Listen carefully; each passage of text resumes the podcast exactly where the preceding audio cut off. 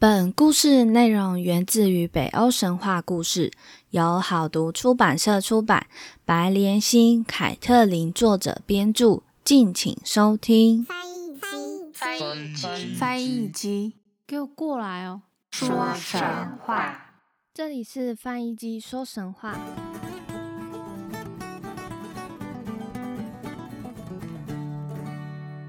欢迎收听翻译机说神话，我是翻译机。今天又来到费尔森家族的时间了。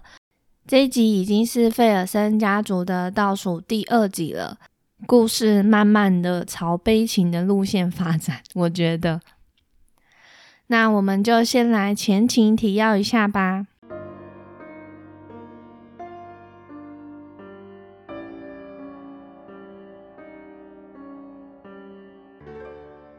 上一集我们就提到西古德与布林希德的爱恋，却因为顾林希德的王妃计谋，使西古德喝下遗忘的魔酒，让这一对恋人各自的跟不喜欢的人一起结婚。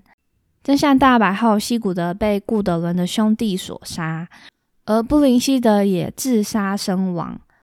今天这一集就是要来讲顾德伦的故事。我们就先来人物介绍一下：顾林希德，乔奇的妻子，尼布龙根的王妃，精通魔法，但心地狠毒。顾德伦，尼布龙根国王的女儿，相恋西古德。古拿，乔奇王的长子，西古德的好友，后来继任为尼布龙根国的国王。霍克尼，乔奇王的次子。为顾德伦的二哥，科斯贝拉霍克尼的妻子。阿特利王是一个勇敢又有谋略的国王，在当时是威势最大的君王。芬奇阿特利王的使者。那我们故事就要开始喽。眼看亲手族亲手杀死自己的丈夫的顾德伦。在丈夫死后，天天以泪洗面。日复一日，顾德伦终于忍受不住触景伤情的悲痛。有一天，他偷偷收拾行囊，悄然出走，离开了王宫。他走着走着，不知不觉来到丹麦王的领地。如今老王已死，由阿尔夫继位。顾德伦来到丹麦王的宫城里，见到了阿尔夫及公主德拉。后来，他便在公主德拉的庇护与照顾下，在丹麦国住了下来。顾德伦在丹麦国的时光以刺绣消磨时光。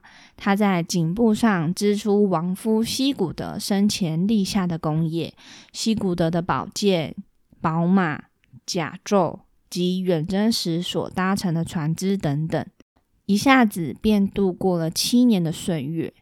七年后，他的母亲顾林希德和兄长古拿霍克尼一起找到他栖身的地方来。顾德伦见到千里跋涉来找寻的母亲和兄弟，神色十分冷淡。他心中仍然记得是母后顾林希德恶意的制造悲剧，而他的亲兄弟们则联手杀死他的丈夫。但是顾林希德呢？此行是为了要劝顾德伦回去的。他知道顾德伦绝对不会轻易就范，于是他早就准备了一份特制的遗忘魔酒，跟西古德所喝下的一模一样。但是这个酒喝下去。她记得丈夫西古德的死亡，但她却忘记了兄弟及母后的恨。顾德伦将酒喝下后，顾林希德便殷勤地向女儿说：“顾德伦，你离家那么多年了，我们好不容易才找到你。我这次给你带来好多好多的黄金及财宝哦，这些都是为了补偿你的损失。跟着我们走吧。”只要你一点头，你便是拥有无比威势的阿特利王的王妃了。想想看，这么一来，他拥有的一切光荣也是属于你的了。你得为自己好好想想吧。顾德伦听到这惊人之举，大惊地说：“嫁给阿特利王当王妃？不，母亲，我至死都是西古德的妻子，我不要再嫁给他人。”那顾林希德呢，就经过了一番劝说啊，但顾德伦还是说不要。最后呢，顾林希德就生气了：“你给我闭嘴！我才不相信你故作神秘的不想预言呢。你的命运已定，任谁也无法改变，你就等着做新娘子吧。”可怜的顾德伦面对母亲的怒容，于是便收拾行李，早日出发前往阿特利宫城。他们赶了四天的陆路，又走了四天的海路，最后又是四天的陆路。终于，他们到达阿特利王豪华宏伟的宫城。当他们一行人抵达宫城时，顾德伦在众人的欢呼中进了王城。阿特利王十分殷勤的招待他和他的家人们。不久，一场盛大的婚宴展开了。顾德伦身不由己，成了阿特利王不情愿的新娘。大婚后，顾林希德和两个王子带着一行人返回尼布龙根，而顾德伦对阿特利王一向也是有礼但冷淡，脸上鲜少有笑容。几年的时光过去了，顾德伦为阿特利王生下了两个皇子，并没有因为这几年的时光对阿特利王的态度有所好转。而阿特利王呢，其实心中另有盘算。她想要打探她之前的丈夫西古德生前所拥有的庞大宝藏，也就是那一笔传说中价值无数的安特法利的黄金。她心思一向细腻。与顾德伦刚开始结婚时，不敢贸然向顾德伦打听，怕他知道自己的野心。这些年下来，日子久了，他便不再那么小心，逐渐显露出他的野心。他找来自己忠心的家臣们，一起商讨夺取西古德。遗产的对策，他推想，现在那财产一定是由古拿和霍克尼保管，他得想个法子，将他们两个人一起骗来这个王国，并决定派遣一位叫芬奇的勇士担任使者，前往尼布隆根国，邀请古拿和霍克尼来参加为古拿新登位所举办的盛大聚会。顾德伦心中早就疑心丈夫心有不轨。她听到阿特利王要邀请哥哥们来参加聚会，她知道阿特利王一定是故意设下阴险的陷阱。她心中着急极了，苦思良久，终于让她想到一个好方法，要及时的警告哥哥们。他脱下手指上长期戴的金戒指，仔细刻上用鲁涅文字所写的警告讯息，然后再附上一束狼毛，一并交给使者，要他亲手交给哥哥们。他将事情办妥后，便忐忑不安地向上天祈祷，他的事情能成功。然而，没有想到的是，顾德伦派遣的使者和武士芬奇一起乘坐同一艘船。就在快要抵达尼布龙根国的时候，芬奇偷偷读了那金戒指上的文字。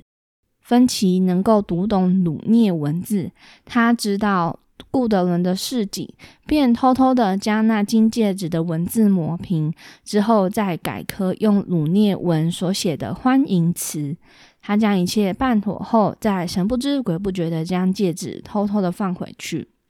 终于，使者一行人来到古拿的皇宫，芬奇便殷勤有礼貌的跟古拿说：“我是阿特利王特地派来向你祝贺你的登基的使者。我王衷心期盼你能访问毕国，特地为你准备了一场极盛大的祝贺妖宴。他将在宴会上赠你宝贝的甲胄、银盾。”宝剑、名马及大批精兵和领地，以祝贺你，并表达他的敬意。新登基的国王古拿对于阿特利王如此热情的邀约及大方的贺礼，心中不由得起疑，将一向和自己亲近的弟弟霍克尼拉到身边来，偷偷的讨论：“霍克尼啊，你是否也觉得奇怪呢？阿特利王说要把财产。”及领土分给我，如此大方的举动实在是令人起疑。我看他是别有用心吧。霍克尼听了也点了头回应，好像也是诶，我们的确要小心一点哦。而在旁边的使者芬奇见到古南和霍克尼两个人稀稀疏疏的商议，脸上神色有异。他生怕他们两个人不愿意应邀前往，便连忙接着说：“不瞒你们说。”我王这回如此殷勤的邀约你们，并送上丰富的贺礼，实在是因为他的年纪大了。膝下的两个皇子又是如此年幼，他怕威势不保，所以才要向你们结盟。请不要怀疑我王的苦心呐。那这一天晚上的酒宴呢？大家都各怀心事，喝酒吃饭。霍克尼喝得很醉。当他拿着妹妹顾德伦的金戒指回到房里时，他将金戒指交给在房里焦心等待消息的妻子科斯贝拉后，便躺在床上呼呼大睡了。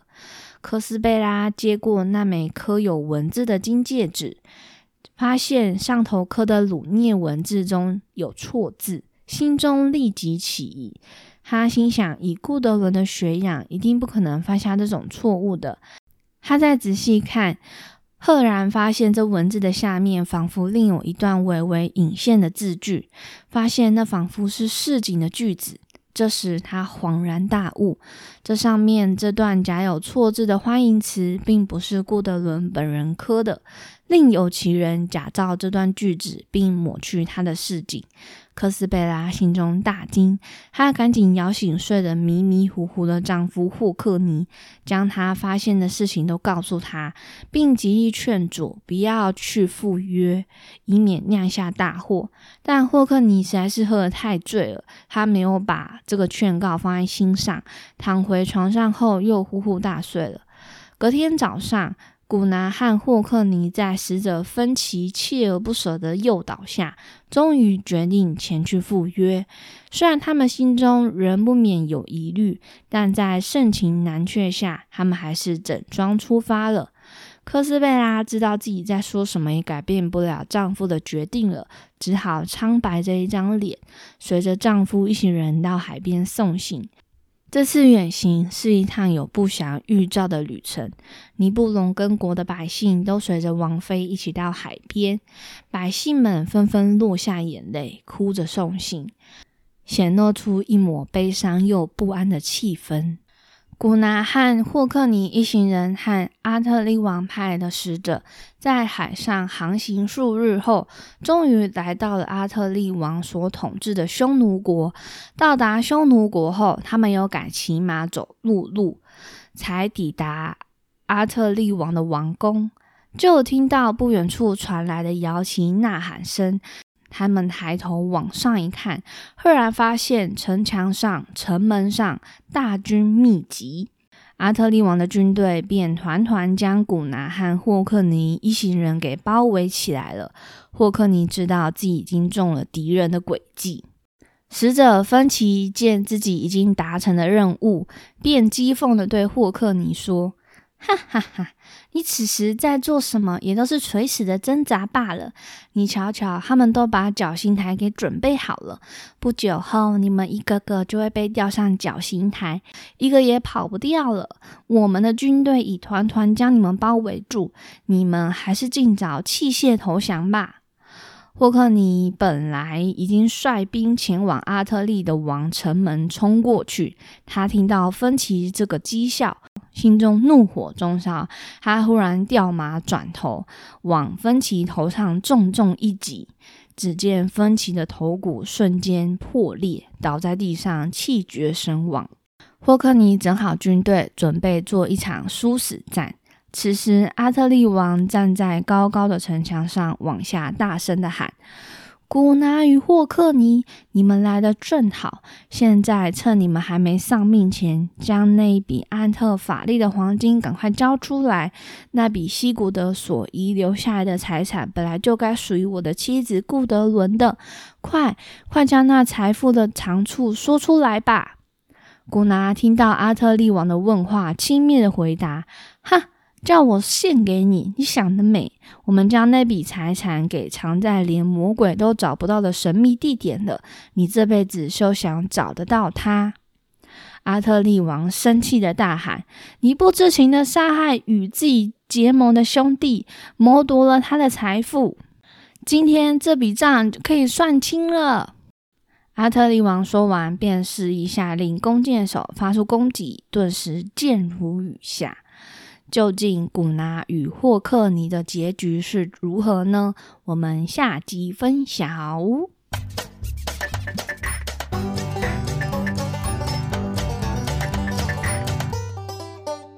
以上就是今天顾德伦后续的故事。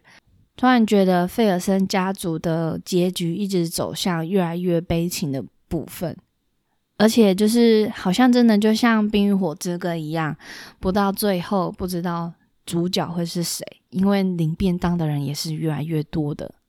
那下礼拜呢，就剩最后一集喽，所以呢，可能篇幅呢会稍微有一点长一点，大家就是稍微体谅一下喽。